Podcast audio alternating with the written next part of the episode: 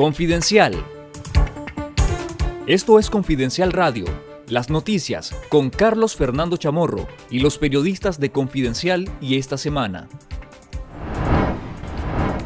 Médicos independientes llaman a tomar medidas de prevención ante el silencio del MINSA por el incremento de casos de COVID-19 en todo el país. El Observatorio Ciudadano COVID-19 y Médicos Independientes emitieron un llamado urgente a los nicaragüenses para que tomen todas las medidas de protección ante el incremento de casos sospechosos de COVID-19 en todo el país. El Observatorio Ciudadano registró un incremento de casos sospechosos al pasar de 34 en la semana del 18 al 24 de marzo a 347 entre el 8 y el 21 de abril. El epidemiólogo Leonel Argüello explicó en Confidencial Radio que este crecimiento de casos no es explosivo como en el 2020, sino ascendente y progresivo. Escuchemos al epidemiólogo Leonel Argüello. Fíjate que solo con lo que está pasando en Costa Rica es suficiente para que el Ministerio de Salud y el gobierno de Nicaragua, Nicaragua declaren alerta nacional, solo con lo que está pasando en Costa Rica.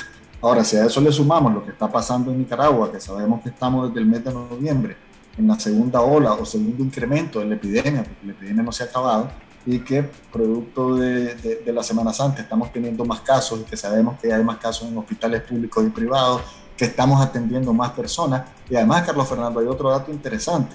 Me ha pasado a mí y le he preguntado a colegas médicos generales y especialistas y también están viendo que los pacientes ahora se complican más rápido que el año pasado. El año, el, año pasado vos tenías como una semana y 10 días y después que se complicaban. Ahora lo ves rapidísimo, en 5 días o menos el paciente se te complica. La aspirante presidencial Cristiana Chamorro Barrios no se inscribió en el mecanismo de selección de candidatos de la Alianza Ciudadana, cuyo periodo de inscripción finalizó este jueves 29 de abril. Chamorro resaltó que está dispuesta a competir por la nominación presidencial cuando exista una casilla electoral unitaria de la oposición. Escuchemos al aspirante presidencial Cristiana Chamorro forzar a los precandidatos a registrarse en una casilla que tiene sus propias reglas partidarias sin consensuarlas con el otro bloque opositor es contrario al objetivo supuesto del pueblo, que es la unidad nacional. Por tanto, si las fuerzas ahora divididas en dos bloques logran un acuerdo de una casilla única, yo soy, estoy lista siempre para competir con todos los precandidatos dentro de una posición unida que tenga además fuerza suficiente para exigir una reforma electoral justa y transparente que de verdad garantice el respeto de los nicaragüenses para salir a las calles y votar en libertad. El político conservador Noel Vidaurre y el informático Américo Treminio fueron los últimos en inscribirse en el mecanismo de la Alianza Ciudadana, al que ya se habían sumado el economista Juan Sebastián Chamorro y el catedrático y exdiplomático Arturo Cruz. En Estados Unidos, congresistas demócratas y republicanos introdujeron en la Cámara Baja la ley Renacer para ejercer más presión contra el régimen de Daniel Ortega para que permita elecciones libres y democráticas en Nicaragua. El proyecto de ley propone coordinar sanciones con Canadá y la Unión Europea y ampliar los mecanismos de supervisión sobre los préstamos de las instituciones financieras internacionales.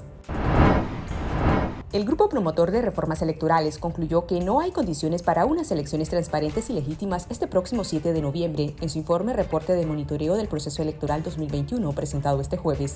El informe fue presentado por el especialista en temas electorales Yader Loza, el politólogo José Antonio Peraza y el abogado constitucionalista Gabriel Álvarez, todos miembros del GEPRE. El grupo promotor destacó la persecución y vigilancia policial y paramilitar del régimen contra las actividades políticas y partidarias de los grupos opositores. El monitoreo señaló el control del sandinismo sobre el proceso de sedulación, el uso de recursos del Estado para hacer proselitismo político a favor del Frente Sandinista y el permanente Estado policial. La Comisión de Asuntos Electorales entregó este jueves a la primera Secretaría de la Asamblea Nacional los dictámenes para el proceso de reforma a la ley electoral y las propuestas para magistrados propietarios y suplentes del Consejo Supremo Electoral. El Frente Sandinista presentó siete candidatos para mantener el control del Consejo Electoral, pero mantuvo sus nombres en secreto.